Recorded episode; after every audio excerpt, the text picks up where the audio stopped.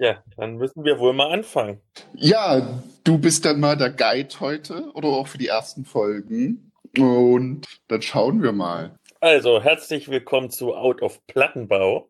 Was machen wir hier überhaupt, Clemens? Das ist eine gute Frage, was wir machen. Wir erzählen so, wir sind über 30 und erzählen von unserem Alltag und ja, was wir so erlebt haben in der in unserem Alltag. Genau, wir sind halt noch so ein äh, zwei cis-white Dudes Laber-Podcast, wobei äh, vielleicht enthüllen wir mal ja irgendwann, dass wir gar nicht total cis sind, aber da haben die Hörerinnen und Hörer jetzt einen Grund, die weiteren Folgen abzuwarten.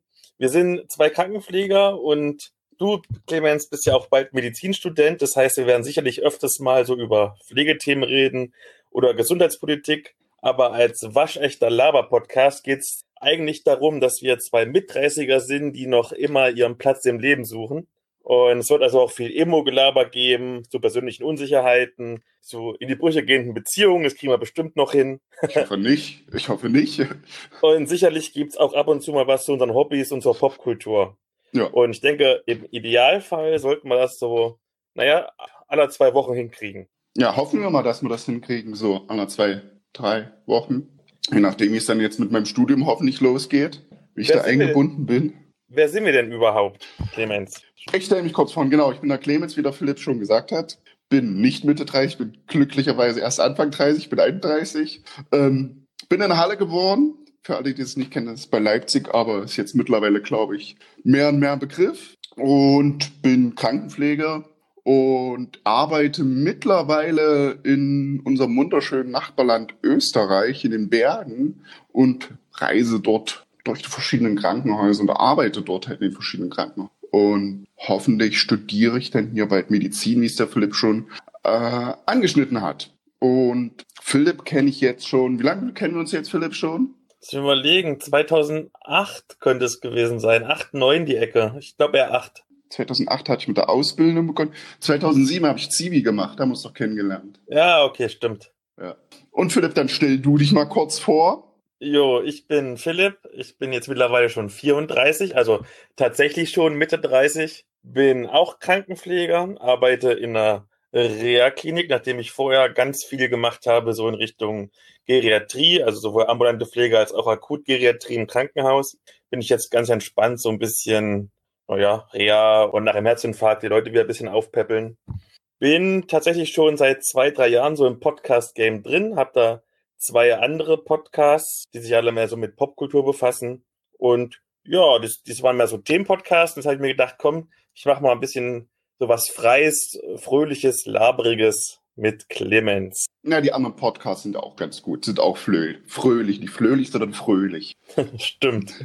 Kannst du ja mal von den Podcasts kurz erzählen, was du, was du da machst? Vielleicht haben die anderen Hörer dann auch drauf Lust, sich das mal reinzu. Weil ich finde sie gut. Ja, was machen wir da Schönes? Ähm, das sind zwei Nerd-Podcasts, der nerdige und der niveauvolle Trash Talk.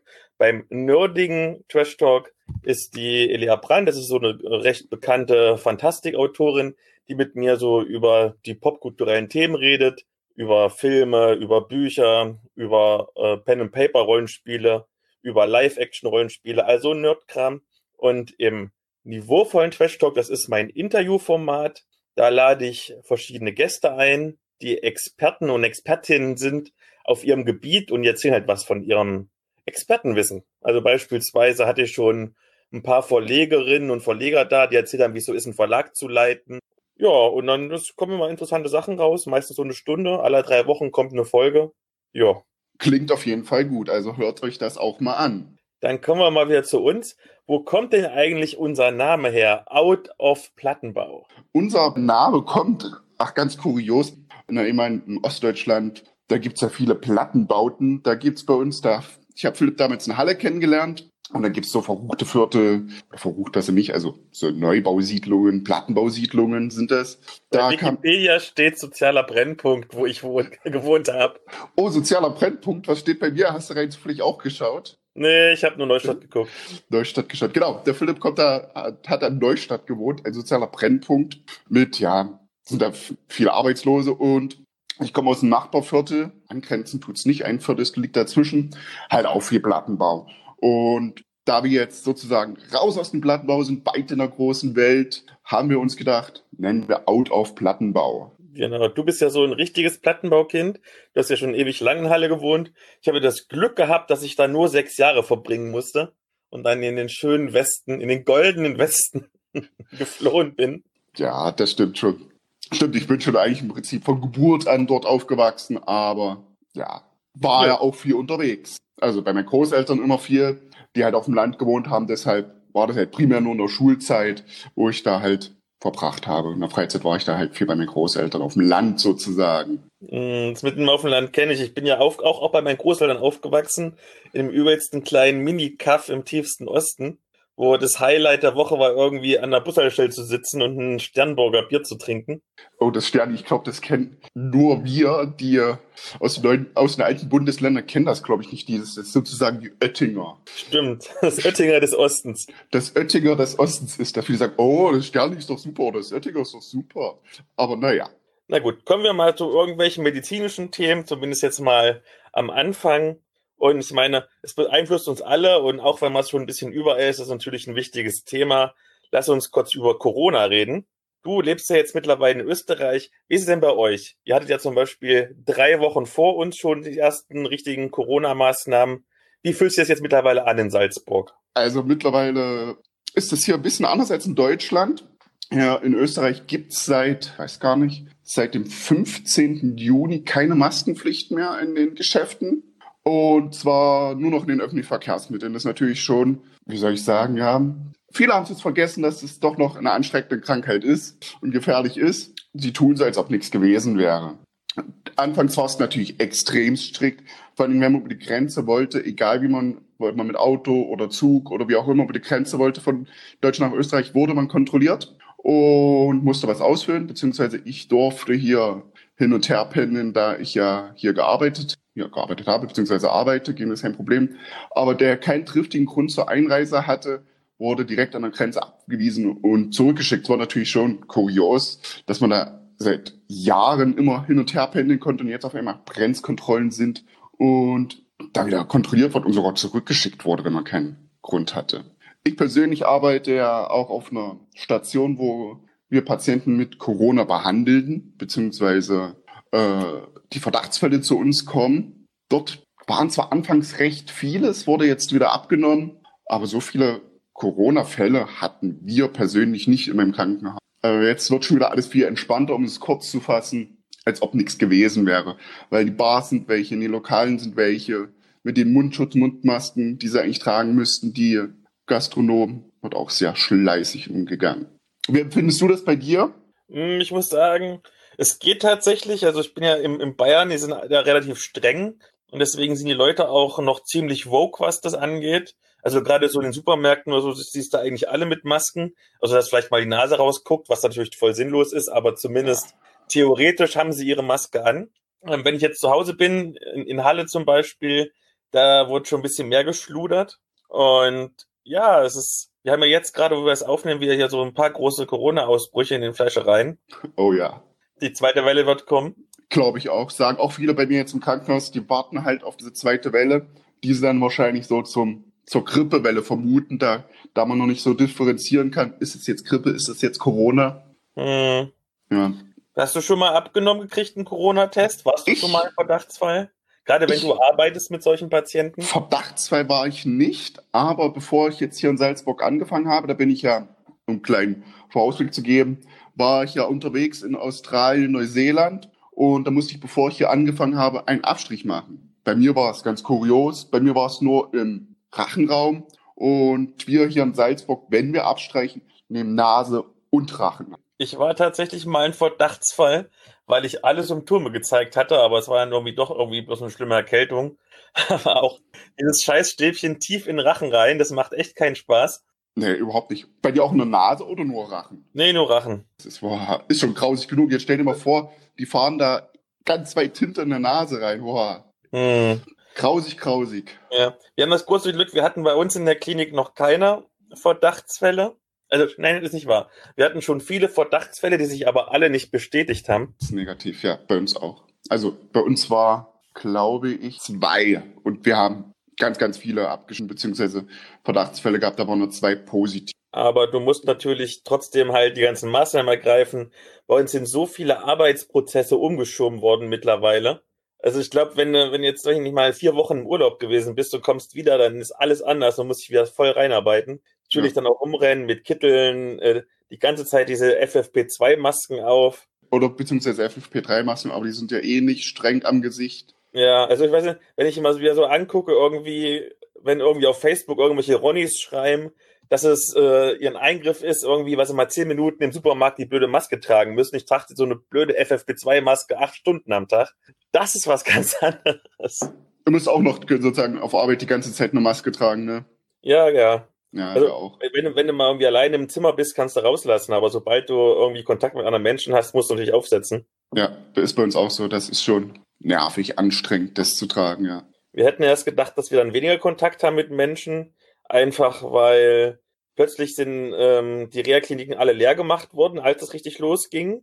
Also wir haben übers Wochenende damals durch eine Anordnung vom Gesundheitsministerium 60 Prozent der Patienten rausgeschmissen. So noch die echten Patienten, die halt ähm, Anschlussheilbehandlungen waren, waren noch dabei.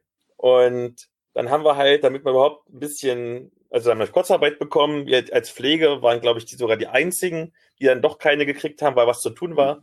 Denn die Krankenhäuser haben halt leer gemacht, weil die wollten natürlich ihre Patienten nicht in Corona-Zeiten unbedingt, die jetzt nicht notwendig waren, im Krankenhaus lassen. Na, die durften das ja auch nicht. Da gab es ja ein Gesetz, genau, die, die mussten halt. Nicht. Dann haben die halt alles bei uns in die Klinik geschickt. Also wir sind halt, sind wir mal ehrlich, eine Reha-Klinik, so wie wir ausgestattet sind, wir sind ein Hotel mit m, mm, Krankenschwestern drumherum. Eine coole Sache, macht Spaß zu arbeiten, aber wir sind halt nicht ausgestattet dafür, dass irgendwie plötzlich echte Pflegepatienten kommen.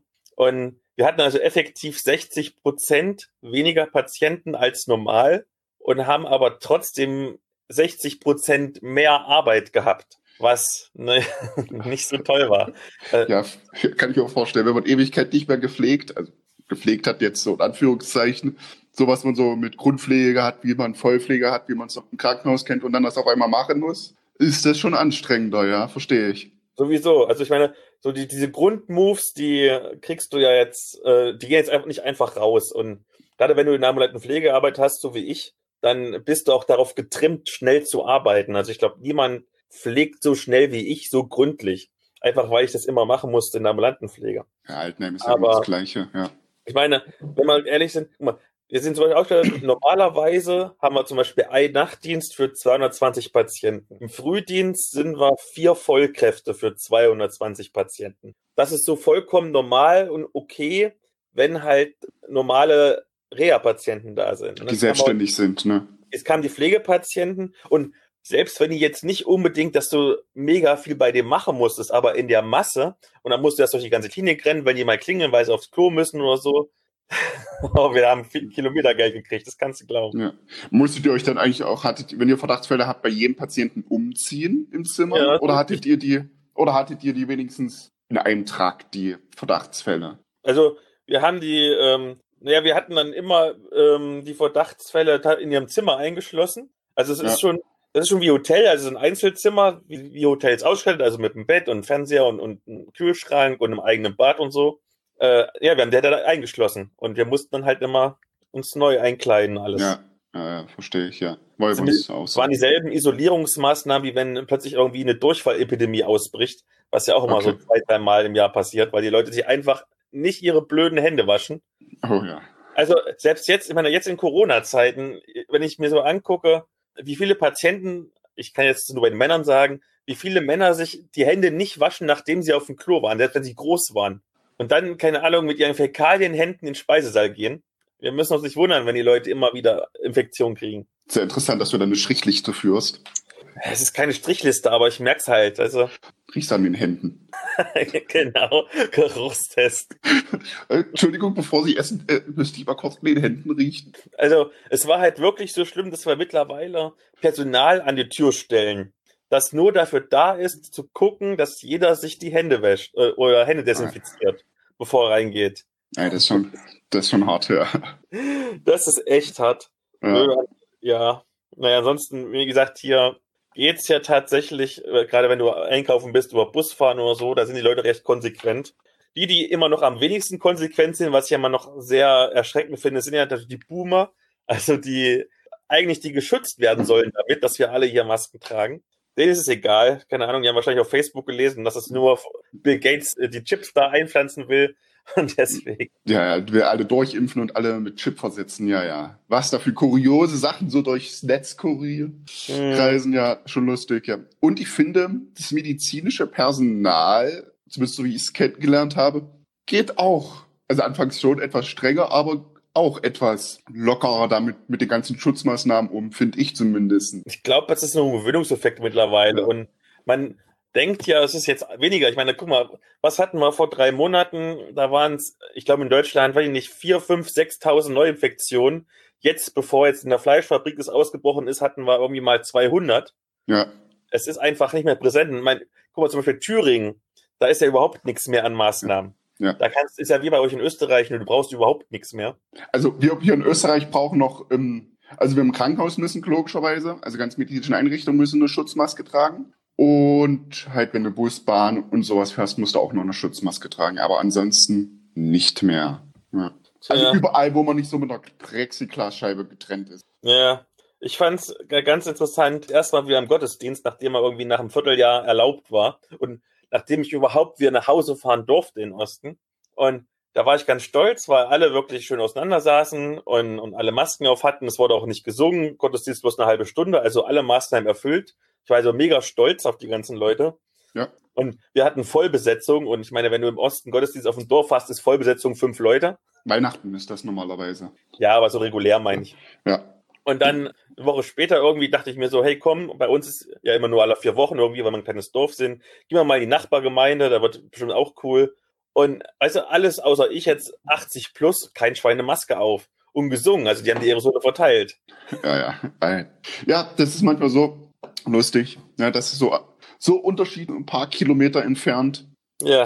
In Magdeburg zum Beispiel haben sie auch ein Haus auf Quarantäne gestellt, weil da, glaube ich, 100 infiziert waren und 300 Tests noch nicht raus waren, haben sie kompletten Block, apropos Out of Plattenbau, wollte ich auch direkt anbringen jetzt, haben sie auch kompletten Block oder Hochhausblock unter Quarantäne gestellt. Ja, ich glaube, über das Thema werden wir noch ein paar Folgen drüber reden können. Ja, wird wahrscheinlich noch mindestens Ende des Jahres gehen. Vermutlich.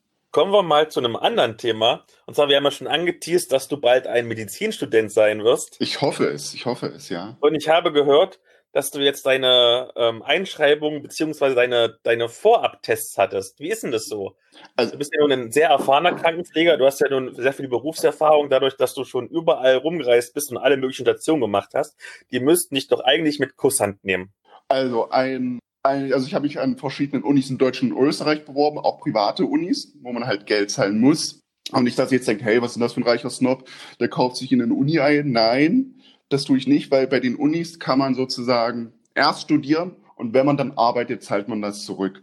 Also nicht bei allen, aber bei manchen. Da gibt es eine Uni in Deutschland, die nennt sich Wittenherdecke, ist bei Dortmund im Ruhrpott da. Äh, vielleicht kennen das dann einige von euch.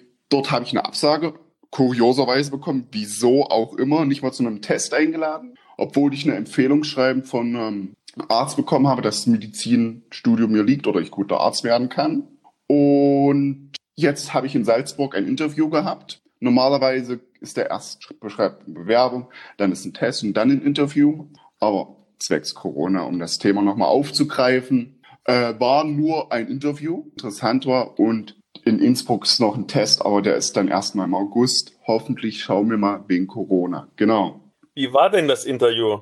Was erfährt man denn so oder was wird man denn gefragt? Ein Interview. Für mich war das erstmal ganz, erstens mal war das online das Interview war schon ganz komisch, weil das, es waren drei Interviewer. Es war nur auf eine die Kamera gerichtet, war schon ganz kurios. Und für mich war es halt auch eigentlich seit Jahren mal wieder sowas wie ein Interview zu führen, beziehungsweise Bewerbungsgespräch. Äh, war ich kurz vorher natürlich ein bisschen aufgeregt, weil es auch, ich glaube, fünf Minuten oder zehn Minuten, nachdem ich den Termin habe, war immer noch nichts. Und dann als Deutscher natürlich.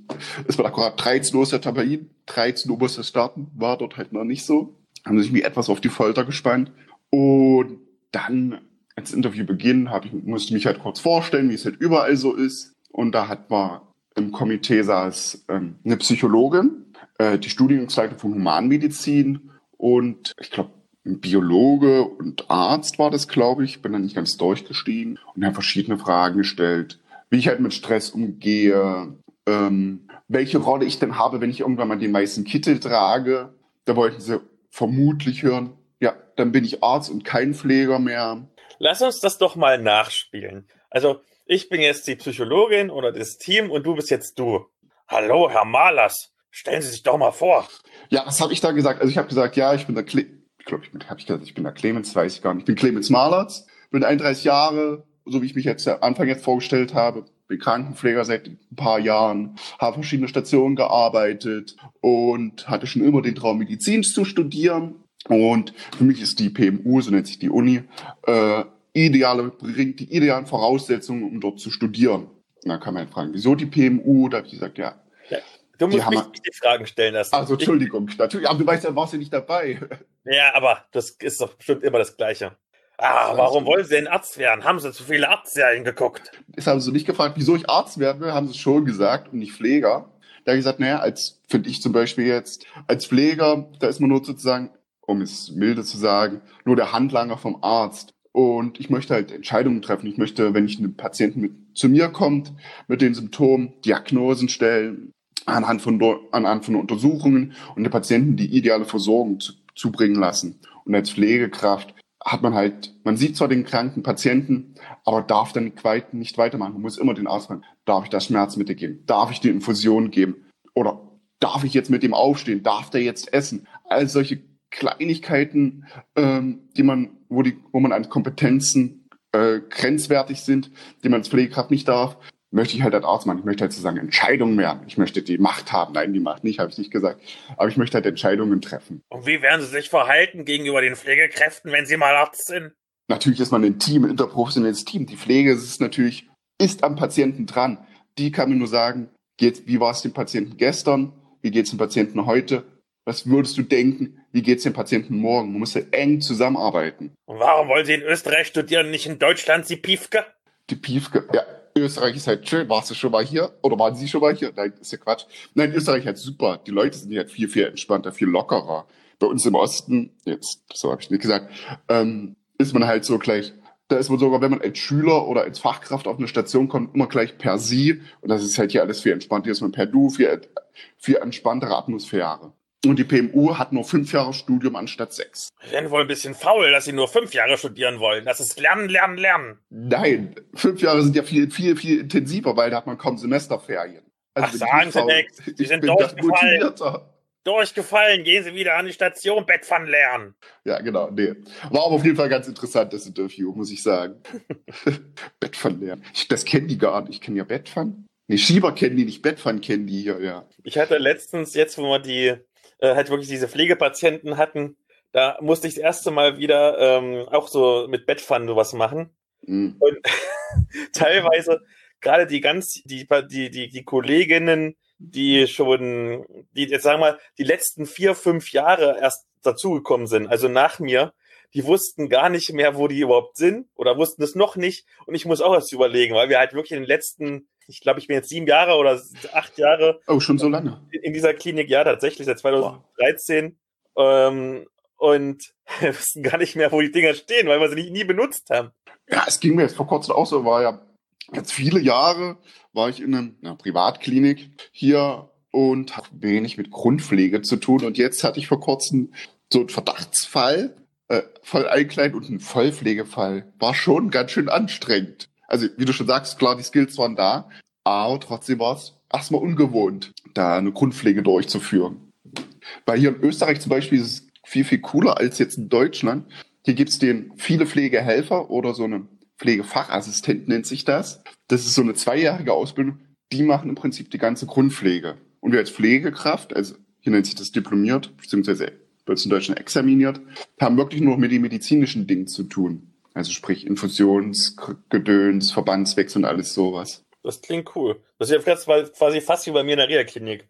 Also ich sage immer, in der Reha-Klinik mache ich zu 90 Prozent Arzthelferin-Tätigkeit. Und das meine ich nicht abwertend, andere sehen es immer als abwertend, aber ich finde, die machen ja gerade den ganzen coolen Scheiß. Blut abnehmen, EKGs schreiben, die ganzen Verbände und sowas. Ja. Ja, ja. ein paar Akten sortieren und so.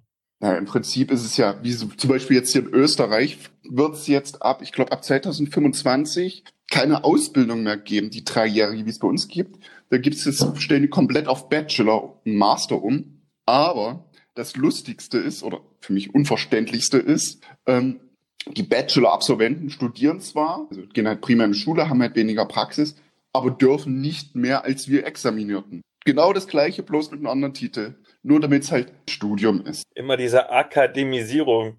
Also, also ich, meine, ich bin ja ein großer Freund von Studiengängen und Akademisierung, aber es gibt halt so Sachen, wo ich mir denke, muss man wirklich etablierte Wege einer Ausbildung umändern? Ich glaube, es ist jetzt bei, ich habe eine Bekannte, die macht Hebamme, die muss es jetzt auch machen.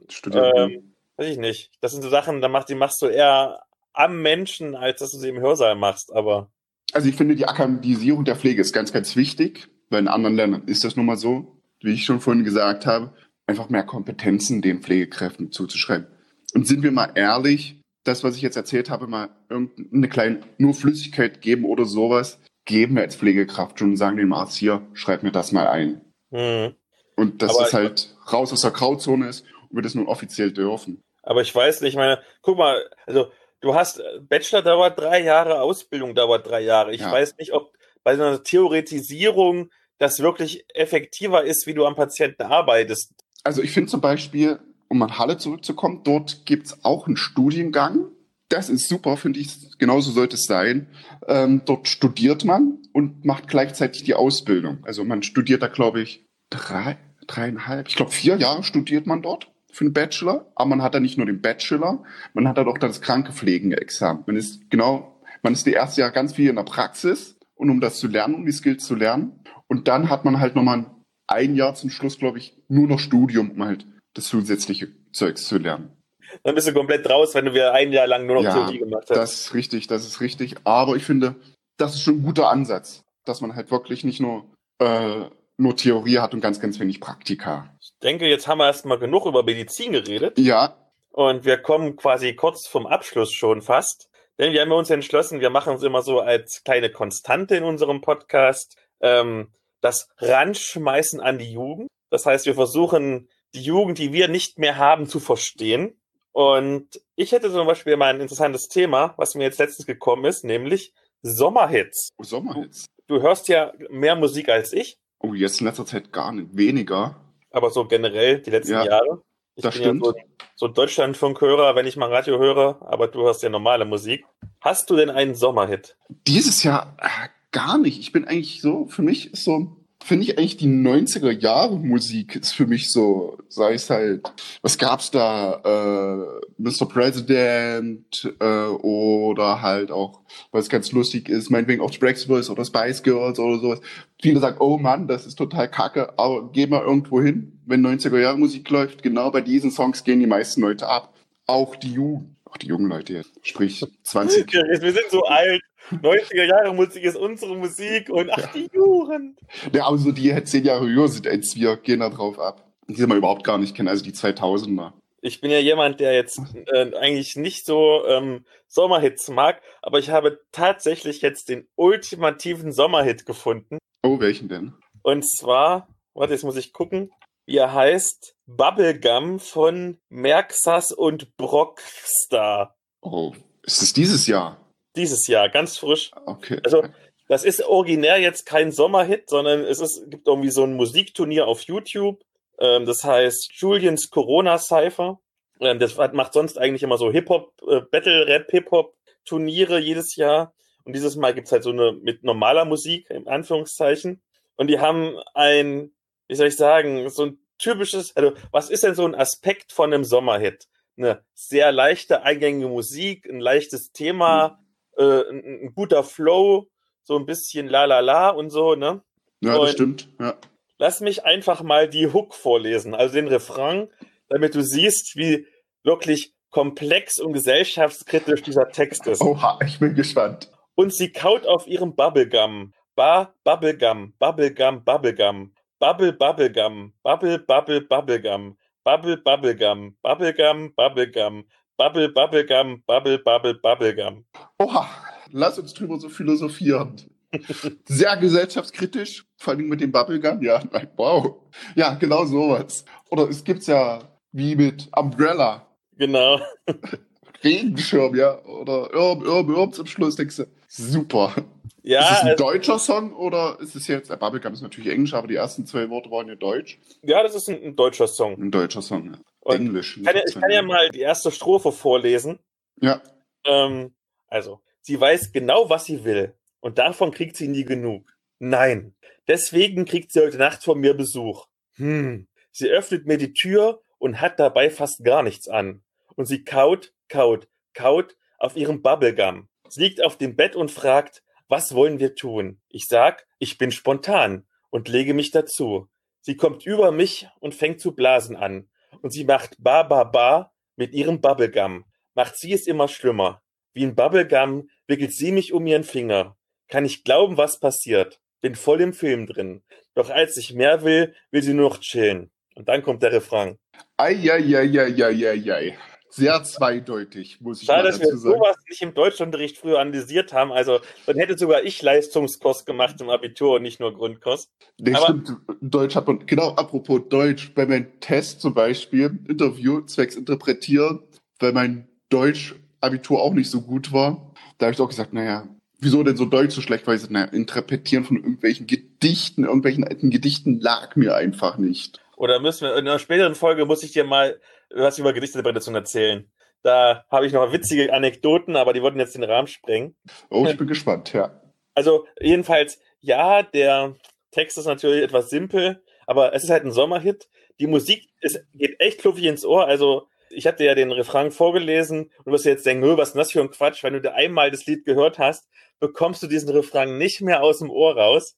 Oh, ich, bin, ich muss mir den gleich nachher mal anhören, wenn wir hier fertig sind. Unbedingt bei YouTube, es ist großartig. Vielleicht wird's mein neuer Ohrwurm. Ich renne dann durch die Stadt, Bubblegum, Bubblegum, Bubblegum. Ohne Witz. Ohne Witz, es ist echt lustig und eingängig. Wie Ja. hast du dich denn jetzt an die Jugend rangewamst? rangewamst. Ah, Also ich, ich habe jetzt viele Jugendliche kennengelernt durch meinen Trip, den ich gemacht habe. Äh, War ich ja so als Backpacker unterwegs. Ähm, da finde ich zum Beispiel, viele merken, wenn sie als Backpacker unterwegs sind, sie haben ganz, ganz viel kein, kein, Geld. Das Problem ist, auch, jetzt bin ich draufgekommen, die gehen halt ununterbrochen feiern. Das ist ja unglaublich. Da kostet ein Bier äh, 8 Euro und die geben dann das, die Kohle so schnell aus. Da hat man sich echt gefragt, ey, ey, ey, ey, ey, ey. Genau, also so groß rangewandt jetzt gar nicht, weil ich viel arbeiten war. Aber TikTok ist ja jetzt groß am Kommen, wo man halt über Videos, über allen möglichen Quatsch sich reinstellt. Hast du das Video gesehen, was ich dir geschickt habe heute früh noch? Mit der Dose, oh ja, genau, daran musste ich nämlich denken. Alle stehen so auf TikTok. Also, ist- also ich glaube, da bin ich echt zu alt für. Also ich meine, ich finde das Konzept super interessant irgendwie, dass du in, weiß nicht, 10 Sekunden Videos, oder ich glaube, du kannst ja mittlerweile sogar längere machen, bis zu einer Minute oder so, äh, an Videos machst, die kreativ sind. Das ist ja auch der Spirit, den damals YouTube hatte am Anfang, dass du Ja. irgendwelche kreativen Sachen machst. Aber dann ganz ehrlich, ist es wie bei YouTube, du hast eine Perle und, und, und 20, 20 Mal Mist dabei. Ja, Ähm, jeder glaube- will YouTube, YouTube, YouTube-Star werden mittlerweile. Jeder will YouTube machen, anstatt zu arbeiten oder was Gescheites zu lernen. man merkt, dass du schon wieder viel zu alt bist. Als wir in den 20er waren, da wollte jeder YouTube-Star werden. Oh, okay. Was jetzt, Sie jetzt? wollen alle Streamer werden. Weil Streamer. Streaming so bei Twitch und so viel cooler ist und viel mehr Geld. bringt. Okay, ja. Oder keine Ahnung, wenn du ein Mädel bist, meistens sind es die Mädels, dann Instagrammerin. Ah, stimmt ja, Instagram, ja, mit möglichen Quatsch. Ja. Ich bin ja auch auf Instagram mittlerweile. Genau, YouTube ist schon wieder so ein bisschen out. Stimmt, Instagram-Blogger. Ja, gut, wir bloggen jetzt ja auch. Genau. Ja, ich glaube, über, über ähm, Instagrammerinnen, ich meine, eine meiner Ex-Freundinnen ist ja Instagramerin, da habe ich so Anblicke bekommen, werden wir auf jeden Fall auch mal irgendwann reden. Ja, So eine Geschichten. Aber lass mich schon anteasern, tatsächlich ist Instagram wirklich Arbeit. Also man denkt immer, holst sind irgendwie so Fotos, aber ah, Nee. Wenn du das alles so richtig machen willst, mit dem perfekten Filter und dem perfekten Arrangement, das ist teilweise echt nervig, wenn du da mithelfen musst. Deswegen haben ja die meisten berühmten Instagramerinnen irgendwie so einen Fotoboy bei sich, also irgendwie der Freund, der dann die Fotos schießen muss, weil einer, du verrückt dabei. Nicht nur das, man muss ja auch regelmäßig was Neues hochladen, um die Leute zu catchen. Genau. Aber darüber reden wir bestimmt dann irgendwann beim nächsten Mal. Jawohl. Wir haben unsere selbstgesteckte Zeitmarke schon überstritten. Ich Okay. hätte doch gesagt, es wird relativ einfach irgendwie zu erzählen zum Thema. Na, du bist ja der Erfahrene. Ich bin ja hier der, der Podcast-Neuling. Naja, aber du hast genauso viel zu erzählen wie ich. Du hast wahrscheinlich sogar noch viel mehr zu erzählen, weil du viel mehr erlebst in deinem Leben als der Jüngere von uns beiden. Der Bisschen Globetrotter. gemacht, ja. Na, dann können, dann können wir halt genug Folgen füllen. So ist es. Dann sage ich schon mal Ciao. Folgt Ja. uns auf unseren sozialen Medien, die ich nachher erstmal alle einrichten muss. Genau. Und Sehr Bis zur gut. nächsten Folge Out of Plattenbau. Macht's gut. Ciao.